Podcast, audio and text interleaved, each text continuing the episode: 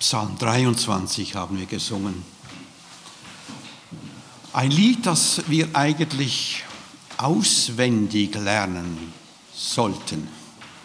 Ich denke, einige können dieses Lied schon auswendig. Wir haben das schon im Ohr. Ein Lied von David. Und wir werden heute einiges von David hören. Wenn mir Angst ist, vertraue ich auf Gott. So lautet das Thema heute Morgen. Das ist eine Aussage, die finden wir in Psalm 56, können wir gerade mal aufschlagen. Psalm 56 ist ein Brot aus meiner Sammlung. Da ganz nach dem Motto, spare in der Zeit, dann hast du in der Not. Ein bekanntes Sprichwort, kann man dieses Sprichwort nicht auch für unser Leben als Christen brauchen mit etwas anderen Worten? für mein und dein geistliches Leben sammle in der Zeit, dann hast du in der Bedrängnis. Oder sammle die Ermutigung in der Zeit, dann hast du Brot in der Not. Ich bin so ein Sammler und ich sammle keine Goldvreneli oder Marken oder nicht mehr. Ich sammle keine irdischen Kostbarkeiten, nein, ich sammle Vollkornbrot für meine Seele. Und dieser Psalm 56 ist so ein richtiges, kräftiges Vollkornbrot. Wir lesen miteinander auf Vers 1 den ganzen Psalm 56, dem Vorsänger. Nach der Melodie die stumme Taube unter Fremden, ein Mikdam, ein Lehrpsalm Davids, als sind die Philister in Gott, in Gott ergriffen. O Gott, Sei mir gnädig, denn der Mensch wütet gegen mich. Den ganzen Tag bekriegt und bedrängt er mich. Meine Widersacher wüten gegen mich den ganzen Tag. Ja, viele bekriegen mich voller Hochmut. Wenn mir Angst ist, vertraue ich auf dich. In Gott will ich rühmen sein Wort, auf Gott vertraue ich und fürchte mich nicht. Was kann ein Mensch mir antun? Täglich verdrehen sie meine Worte. Auf mein Unglück gehen alle ihre Gedanken. Sie rotten sich zusammen, verbergen sich. Sie beobachten meine Tritte, weil sie auf mein Leben lauern. Sollten sie bei ihrer Bosheit entkommen? O Gott, stürze die Völker nieder in Zorn. Du zählst, wie oft ich fliehen muss. Sammle meine Tränen in deinen Schlauch. Stehen sie nicht in deinem Buch? An dem Tag, da ich rufe, weichen meine Feinde zurück. Das weiß ich, dass Gott für mich ist. In Gott will ich rühmen das Wort, im Herrn will ich rühmen das Wort. Auf Gott vertraue ich und fürchte mich nicht. Was kann ein Mensch mir antun? Die Gelübde, die ich dir, o oh Gott, gelobte, liegen auf mir. Ich will dir Dankopfer entrichten. Denn du hast meine Seele vom Tod gerettet, meine Füße vom Gleiten, damit ich wandle vor dem Angesicht Gottes im Licht des Lebens. Soweit Gottes Wort. Glückselig ist, wer diese Botschaft Gottes hört und auch sein Leben danach ausrichtet. Und wer mit Gottes Hilfe sein Leben so führen will. Wir beten nochmals. Herr unser Vater, als deine Kinder bitten wir dich jetzt, gib uns Einsicht, damit wir dein Wort richtig verstehen und öffne unsere Augen des Herzens, dass wir sehen die Wunder in deinem Wort Herr, lehre uns deine Stimme zu hören, wie Jünger hören und nach deiner Lehre zu leben, wie du es haben willst. Wir bitten dich im Namen Jesu. Amen. Wenn mir Angst ist, vertraue ich auf Gott. Ängste, Bedrängnis, Notzeiten, das gehört zu unserem Christenleben. Die Heilige Schrift spricht ja immer wieder davon.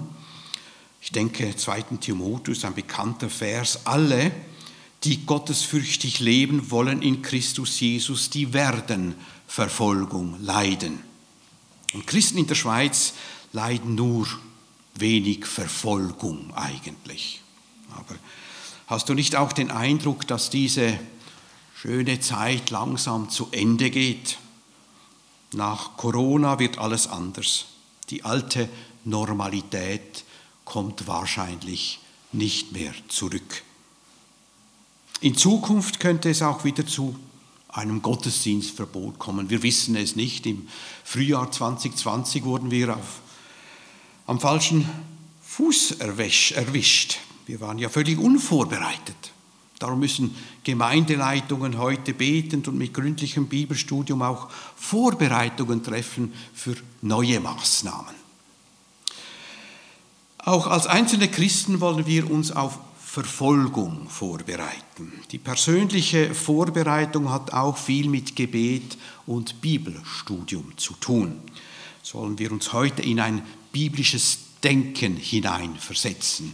Mit David, mal schauen, wie er mit solchen Kämpfen umgeht im Psalm 56. Nach einer kurzen Einführung werde ich vier Abschnitte machen. Angst, Aufblick, Anbetung, Ausblick. Dein Gottvertrauen kann Angst überwinden. Du wirst angegriffen, aber du darfst zu einem Retter aufblicken. Auch in der Not gibt es Raum für Anbetung, dann der Ausblick. Gott sammelt deine Tränen. Ja, was sammelst dann du? Der Psalm beginnt für den Vorsänger. Nach der Melodie die stumme Taube unter den Fremden, ein Lehrpsalm Davids, als ihn die Philister in Gad ergriffen. Er ist. Dieser Psalm wurde als geschrieben auf der Flucht vor dem König Saul. Für David eine beängstigende Situation. Aber statt in Panik zu geraten, lernt er in tiefem Gottvertrauen und in Gelassenheit sein Leben weiter zu gestalten. Und das wollen wir heute von David lernen. Also ich fühle mich oft wie eine stumme Taube unter Fremden. Ich weiß nicht, wie das dir geht. Auch wenn diese Aussage nur die Melodie des Psalmliedes definieren sollte, eigentlich passt das doch ausgezeichnet. Wie oft verstummen wir angesichts dessen, was alles so abläuft. Wir finden keine Worte mehr, wissen bald nicht mehr, was sagen. Ein kleines Virus und vor allem eine lange, man könnte sagen, eine lange Salve von Maßnahmen lassen uns verständnislos zurück. Ja, was soll ich denn da noch sagen? Nun, der Psalmist hat viel größere Probleme, als wir uns vorstellen können. Der Maßnahmenkatalog des Königs Saul zielt auf den Tod von David. David war voller Angst, aber David war nicht feige. David schwieg auch nicht. David sprach, aber er redete zuerst mit seinem Gott. O Gott, sei mir gnädig, denn der Mensch wütet gegen mich. Den ganzen Tag bekriegt und bedrängt er mich. Meine Widersacher wüten gegen mich den ganzen Tag. Ja, viele bekriegen mich voller Hochmut. Angst. Das ist die erste Überschrift. Nur tiefes Gottvertrauen kann Angst überwinden. Menschen, hier ist es vor allem Saul, aber dann auch die Philister, Gad. Sie wüten. Er meint hier, sie, diese Menschen, stellen mir nach. Sie wollen mich verschlingen. Oder wie man anders übersetzen kann, sie schnappen nach mir. Wie ist das denn bei uns? In diesen Wochen werden, wurden wir Christen mit Themen konfrontiert, da könnten wir auch ängstlich zurückschrecken, einfach schweigen, wenn zornige Mitmenschen nach uns schnappen. Gestern Marsch fürs Leben in Zürich. Ich war nicht dabei, habe auch noch nichts gehört, aber Ich kann mich erinnern an einen Artikel in der NZZ beim letzten Marsch in Zürich. Ich zitiere, die Minderheitsmeinung der Abtreibungsgegner aus christlichen Kreisen wird als Angriff auf die Selbstbestimmung der Frau angesehen. Immer wieder ist die Rede von frauenfeindlichen Meinungen der Abtreibungsgegner.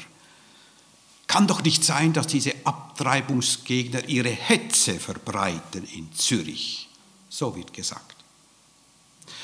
Nächstes Wochenende, 26. September, Ehe für alle, auch so ein Thema. Hm? Auch da verschärft sich der Ton. Du sprichst von der Ehe als natürliche Lebensgemeinschaft zwischen Mann und Frau. Und vielleicht sagst du auch, ja, die Liebe zwischen zwei Männern ist etwas, wow, jetzt sagst du noch das Wort unnatürlich, oder? Damit schockierst du, kommst in eine Schublade. Du bist homophob. Wie bald stellt man dich hin als engstirniger, ewiggestriger und wie ich gehört habe, als eine Schande für unsere Zeit. Wie gehen wir Christen mit solchen verbalen Angriffen um? Aber zuerst fragen wir, wie geht denn David mit Angriffen um? David beklagt ganz andere Angriffe seiner Gegner. Da wurde nicht nur verbal gekämpft. Nein, es waren auch nicht nur Schikanen, man wurde handgreiflich. Davids Gegner gaben keine Ruhe. Sie wollten ihre Waffen nie ablegen.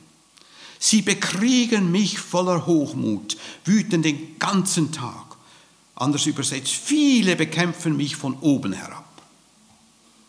Und diese Feinde kamen im Rudel, selten allein. Ja, es sind viele, die David in ihrem Hochmut bekämpfen. Allgegenwärtig, alltäglich waren die Angriffe im Leben von David. Seine Glaubenshaltung wurde angegriffen. Seine Worte wurden angegriffen. Seine Seele wurde angegriffen. Meine Widersacher, Mehrzahl, bekriegen mich, schreibt David.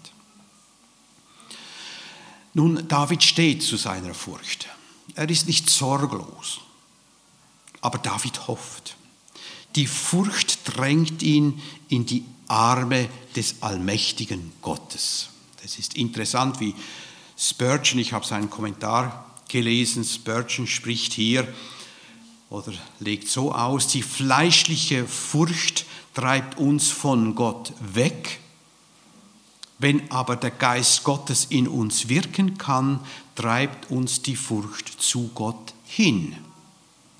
David zeigt nun, wie er im vertrauensvollen Gebet eine Wendung nimmt. Von der Angst vor dem Wüten der Feinde hin zu einem ganz tiefen Gottvertrauen. Ja, was können denn Menschen schon ausrichten? Schrecken verbreiten können sie. Mehr nicht. Lesen wir den Vers 4 nochmals. Wenn mir Angst ist, vertraue ich auf dich. In Gott will ich rühmen sein Wort. Auf Gott vertraue ich und fürchte mich nicht. Was kann ein Mensch mir antun? Ja, David rechnet in der Angst mit seinem treuen Gott. Er weiß, die Feinde liegen wie bissige Hunde auf der Lauer, aber sie liegen an einer Kette. Gott hat sie unter Kontrolle. Das wollen wir doch auch immer wieder bedenken. Die Furcht soll uns in Gottes Arme treiben und ins Gebet. Die Feinde, die schnappen nach mir, wir aber, wir öffnen unseren Mund zum Gebet. Auch das ist eine Aussage von Spurgeon. Im Glauben wollte David sich auf Gottes Kraft stützen. Es war der Glaube an Gott und sein Wort, der den bedrängten David von niederdrückender Furcht befreite. Er wusste, woher die Hilfe kam. Vers 4. An dem Tag, da ich mich fürchte, vertraue ich auf dich. Wir sehen jetzt, jetzt wendet er den Blick nach oben. Das genügte dem David, auch gerade in dieser schwierigen Zeit. David war auf der Flucht vor Saul, aber er flüchtete zu Gott. David kannte die Güte des himmlischen Vaters und er floh zu ihm. Sein Glaube hielt ihn in einer lebendigen Beziehung zu Gott. Durch so konnte er auch seine Furcht überwinden und zurücklassen. Angesichts der Bedrohung rechnete David fest mit der Treue und mit Verheißungen Gottes. Kannte das fünfte Buch Mose.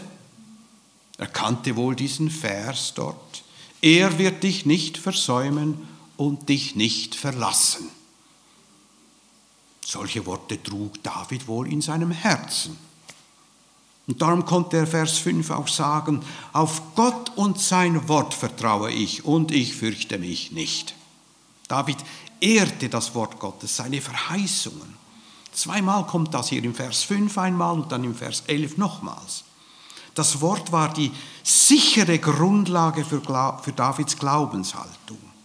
Auf der Zuverlässigkeit der Heiligen Schrift beruhte seine Gewissheit.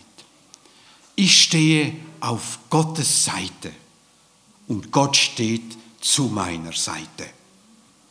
Gott hat es doch versprochen und so ist es auch. Ja, der Allmächtige stand auch auf seiner Seite, darum konnte er auch mutig und furchtlos schreiben, was können vergängliche Menschen mir schon antun? Und tatsächlich, durch Gottes Furcht wird Menschenfurcht überwunden. David flüchtete vor allem zu Gott. Er baute seine, auf seine sichere Hilfe.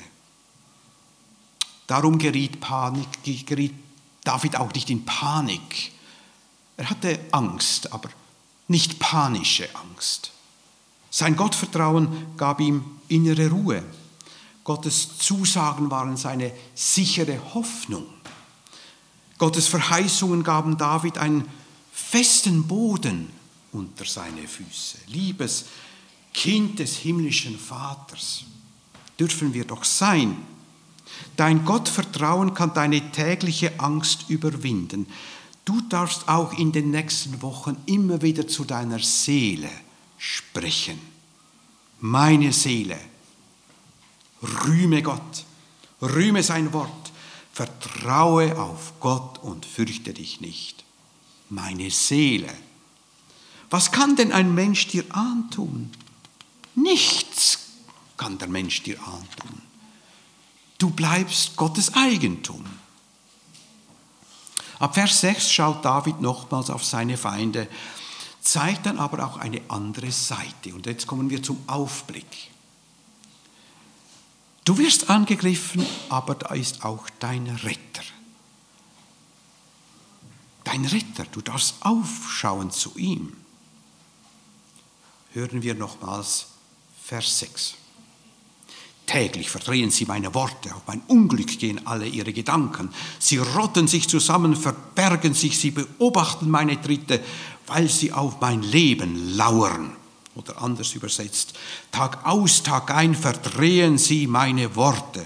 Sie haben nur eines im Sinn, mir zu schaden, mich zu quälen. Oder wie hier in dieser Familienbibel steht, sie wollen meine Seele erhaschen.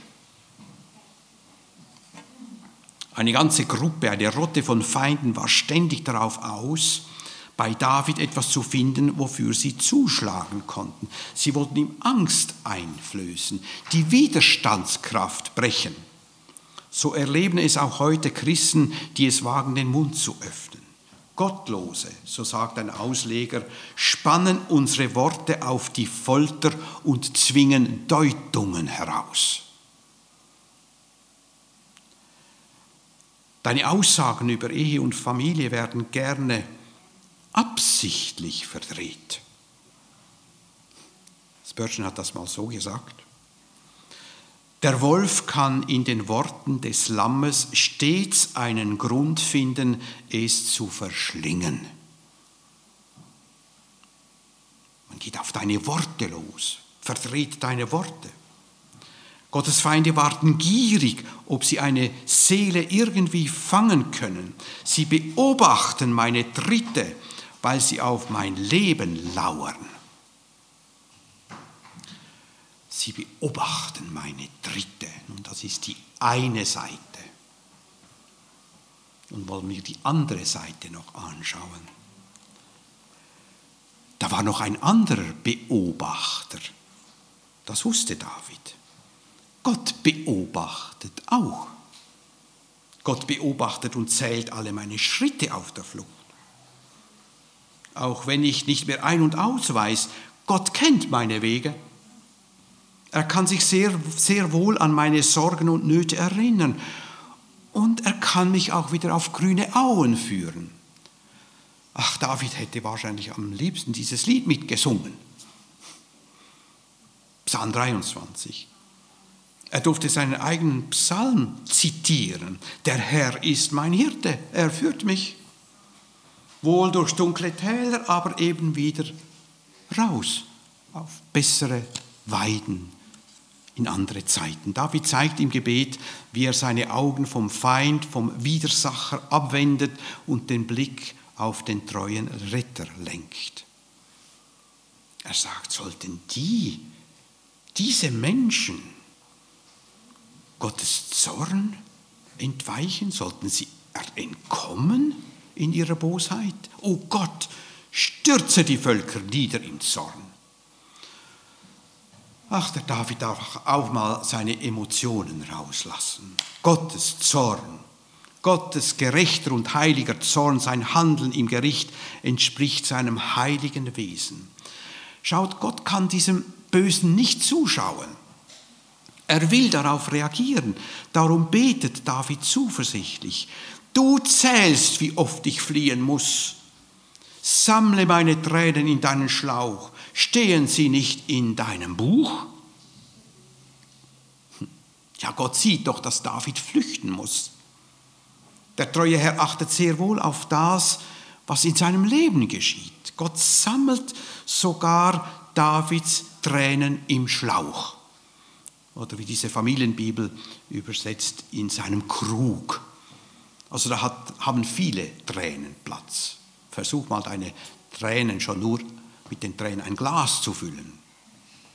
Aber er füllt einen Krug. Gott zählt deine Tränen.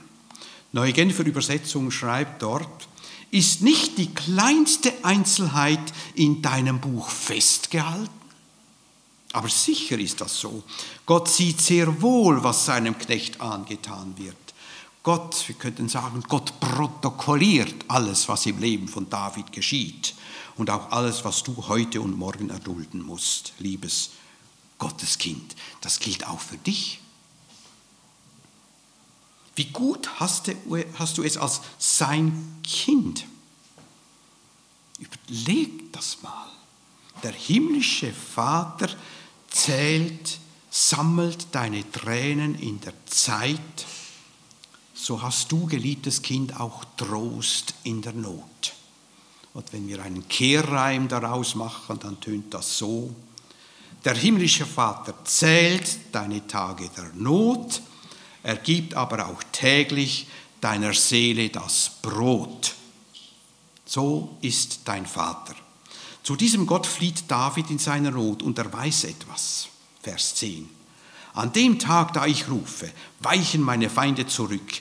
Das weiß ich, dass Gott für mich ist. Das ist wahre Klugheit eines geistlichen Menschen in Gefahr. Er bringt die ganze Not zu Gott. Er breitet die Ängste vor ihm aus, legt alles vor Gottes Thron. Er steht unter Gottes Schirm und Schild und Gottes Schirm ist wasserdicht, schützt definitiv. Das war bei David so, das darf auch bei dir so sein. Die Psalmen sind deshalb auch Gebete, die du beten darfst.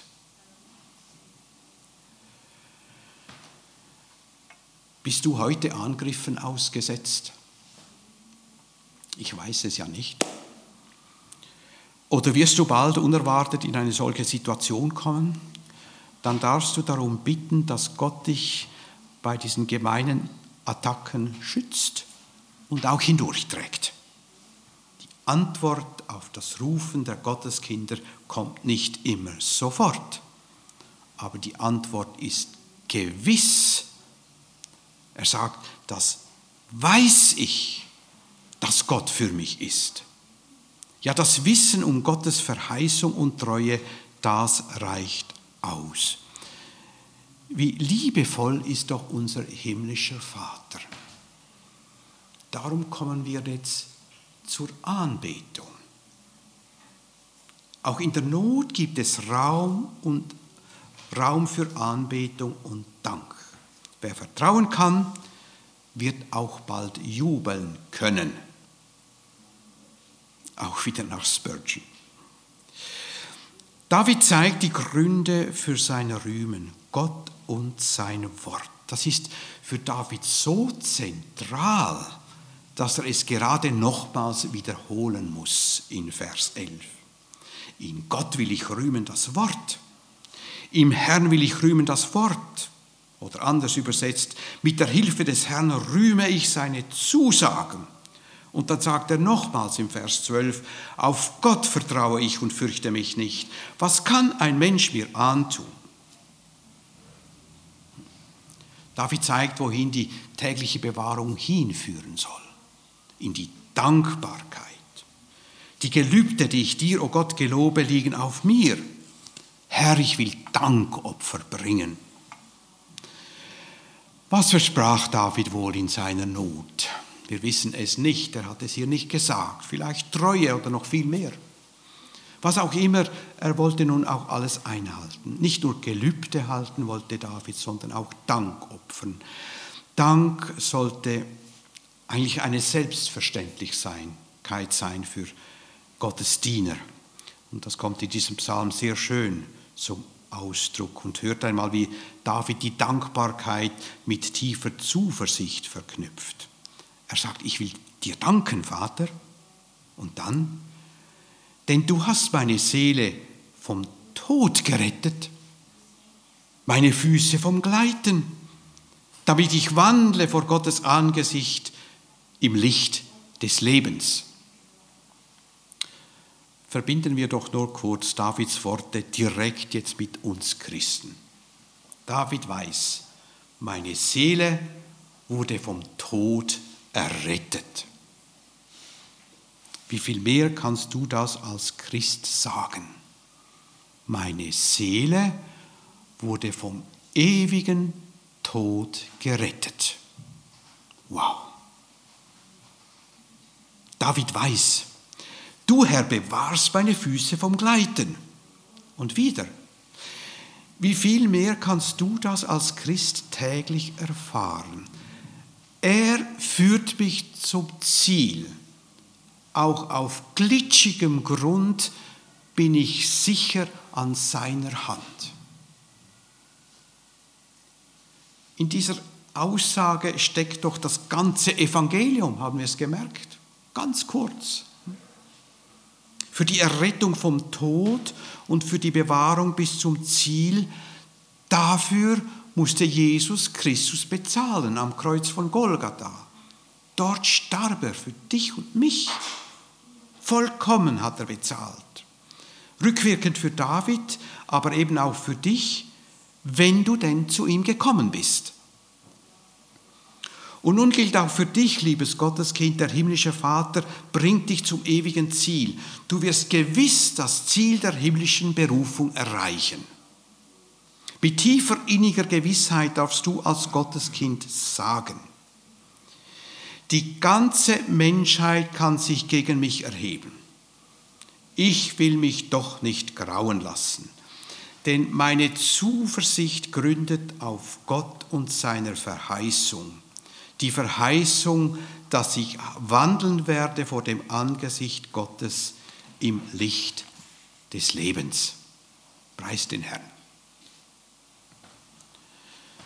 Im Ansatz ist das ja heute schon so. Ich wandle vor Gott, aber noch ist nicht offenbar, wie das in der Ewigkeit sein wird, wenn wir ihn sehen werden und ihn gemeinsam loben werden in der Ewigkeit. Am Schluss des Psalmliedes, da spricht David so, als ob er es schon empfangen hätte. Das liegt an, seiner, an seinem lebendigen Glauben an das Zukünftige. David glaubte, dass das, was Gott versprochen hat, eben auch sicher wird in Erfüllung gehen. Sieht David nicht schon weit über seinen Tod hinaus, dass er wandeln wird vor Gott im Licht des Lebens? Nun, wir sind in diesem kurzen Psalm mit David aus tiefster Angst in herrliche Höhen aufgestiegen. Haben wir es gemerkt? Die Bibel vor sich haben, können das nochmals anschauen. Am Anfang. Der Mensch wütet gegen mich, den ganzen Tag bedrängt er mich. Und er schließt den Psalm, ich wandle vor dem Angesicht Gottes im Licht des Lebens. Merken wir wieder, das, er, er kehrt um von der Angst, von der Furcht, er schaut weg und schaut auf zu Gott. Am Anfang wähnte sich David im Rachen seiner blutrünstigen Feinde, am Ende wusste er sich im Licht Gottes diesen Weg vom dunklen Tal in herrliche Höhen, diesen Weg kann nur ein Mensch des Glaubens finden und erklimmen. Ihr Lieben, das wünsche ich euch und uns allen, dass wir diesen Weg täglich begehen. Bist du ein Mensch des Glaubens wie David? Gegründet Gründet deine Zuversicht auf Gott und seiner Verheißung? Lebst du heute vor dem Angesicht des lebendigen Gottes? Wenn nicht, dann kläre heute deine Stellung vor Gott. Denn wenn du heute zu Jesus kommst, heute deine Schuld bekennst, deinen Unglauben bekennst, dann darfst du auf seinem Weg wandeln in alle Ewigkeit und ihn für immer loben. Und nun noch zu einem kurzen Ausblick. Gott sammelt deine Tränen. Dann sammle du sein Wort. Du brauchst diese Sammlung von Gottes Ermutigungen. Ganz bestimmt, auch in der kommenden Woche, am Donnerstag vielleicht, wenn die Neuigkeiten kommen vom Bundesamt für Gesundheit und dich erschrecken wollen. Oder wenn du wegen deiner Haltung zur Ehe für alle angegriffen wirst oder wenn deine Aussagen böswillig verdreht werden, wenn du sogar wegen angeblicher Homophobie angeklagt wirst. Du und ich, wir müssen, wir müssen ja auf eine Alp flüchten, wenn wir all diesen Anfechtungen ausweichen wollten. Aber wir sind keine Eremiten. Wir wohnen hier mitten im Volk, wie Paulus sagt, als Gotteskinder inmitten eines verdrehten und verkehrten Geschlechts. Was also soll ich in dieser Lage tun? Was kann ich tun? Beten natürlich, klar. Oh Gott, treuer Herr, hilf mir. Aber wie kann der Psalm 56 mir ganz konkret helfen? Wenn ich solche Texte immer wieder verinnerliche, in mein Herz aufnehme. Wenn sie in meinem Herzen sind, sind sie bereit für die Notzeit. Dann wird der Heilige Geist die Worte aus dem Herzen nehmen, in den Mund legen, Worte der Hoffnung, des Vertrauens und der Danksagung. Wir können solche Texte auch mit uns herumtragen. Da. Dann sind sie bereit, wenn es drauf ankommt. Und immer wieder lesen, darüber beten, mit diesen Worten beten vertonte Texte immer wieder singen, eben wie dieser Psalm 23. Oder ein anderes Lied, Gott, dein Wort ist in der Not meine Stärke. Solche Lieder können uns ermutigen. Wir können uns gegenseitig ermutigen, füreinander beten, ermutigen auch durch eine aktive Präsenz im Gottesdienst und nach dem Gottesdienst, wenn wir miteinander austauschen. Wie geht's dir? Heute nach dem Gottesdienst, stell deiner Schwester, deinem Bruder die Frage, wie kommst du mit der Bedrängnis zurecht? Wie schaffst du die Wendung von der Angst in die Hoffnung? Also sammle viel geistliches Brot für die Notzeit. Sammle Worte des himmlischen Vaters, dann hast du Proviant in der Not. Zähle freudig die Tage innigster Gemeinschaft mit dem Vater, dann findest du Trost auch in der kalten Welt. Lege diesen Psalm 56 in deine Sammlung, dann hast du ihn in der Not. Ich bin so ein Sammler. Ich sammle Vollkornbrot für meine Seele. Und ihr dürft gerne etwas davon mitnehmen. Je mehr ich verteile, desto mehr bekomme ich. Herrlich, oder? Gebt einfach auch weiter. Ihr dürft gerne etwas mitnehmen. Aber der Dank für dieses Vollkornbrot gehört dem himmlischen Bäcker, Jesus allein. Liebe Geschwister, nur zum Schluss noch, die Bedrängnis ist da. Die Bedrängnis könnte noch heftiger werden. Wir müssen damit rechnen. Wir leben in einer Zeit grassierender Desinformation und Manipulation. Ich schätze diese Tage auch als ein ideales Übungsfeld für schwierigere Zeiten. Wir wissen ja nicht, was ein Zertifikat in Zukunft noch alles soll. Aber ich kann jetzt schon üben, einen klaren Kopf zu behalten. Ich will mich nicht einschüchtern lassen, liebe Geschwister. Ich möchte euch raten, heute, wo wir manchmal nicht mehr wissen, welchen Medien zu trauen ist, das Gebet und das regelmäßige Bibelstudium zu intensivieren. Das ist sicher. Gottes Wort. Beten wir auch immer wieder, Herr Jesus, erinnere uns daran, alles zu prüfen und nur das Gute zu behalten. Hilf uns zu unterscheiden und dann auch konsequent zu handeln. Grundsätzlich müssen wir Christen ja darauf achten, dass wir nicht Cäsar fragen, ob wir tun dürfen, was uns Christus befiehlt. Wir leben in einem ständigen Spannungsfeld. Wir Christen werden wohl zunehmend in Bedrängnis kommen. Wie gut, wenn wir dann genug Proviant gesammelt haben. Wie zum Beispiel aus Psalm 56. Treuer Vater, wenn mir Angst ist, vertraue ich auf dich. In Gott will ich rühmen, sein Wort. Auf Gott vertraue ich und fürchte mich nicht.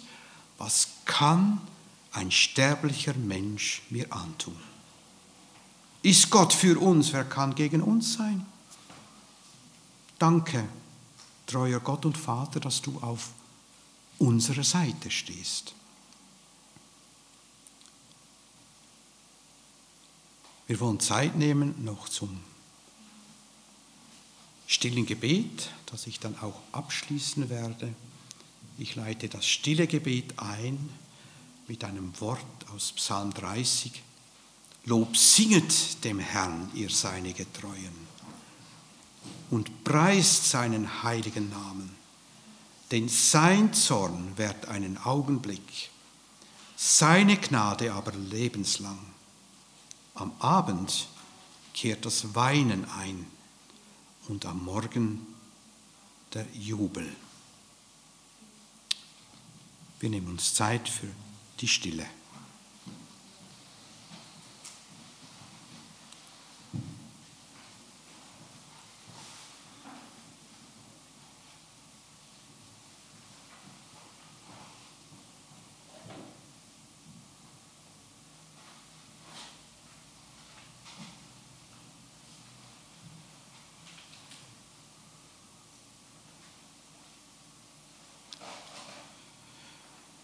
Ja, du treuer Vater, allmächtiger Herr, du hast mir meine Klage in einen Reigen verwandelt.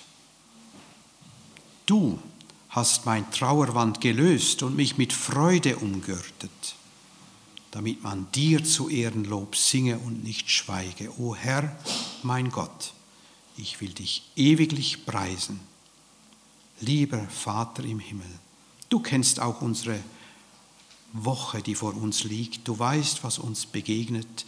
Dir ist schon alles bekannt. Und wir wollen uns einfach dir anvertrauen. Jene, die wieder an die Arbeit dürfen, steh du ihnen bei, gib ihnen Kraft und Weisheit, stärke du sie, dass sie dir treu nachfolgen dürfen. Du weißt um die Kinder, du weißt, was sie erwartet die kommende Woche. Segne und behüte sie. Bewahre unsere Ehen, bewahre unsere Familien. Mach du über uns, wie du es verheißen hast in deinem Wort. Treuer Vater im Himmel, wir beten dich an. Im Namen unseres Herrn Jesus Christus. Amen.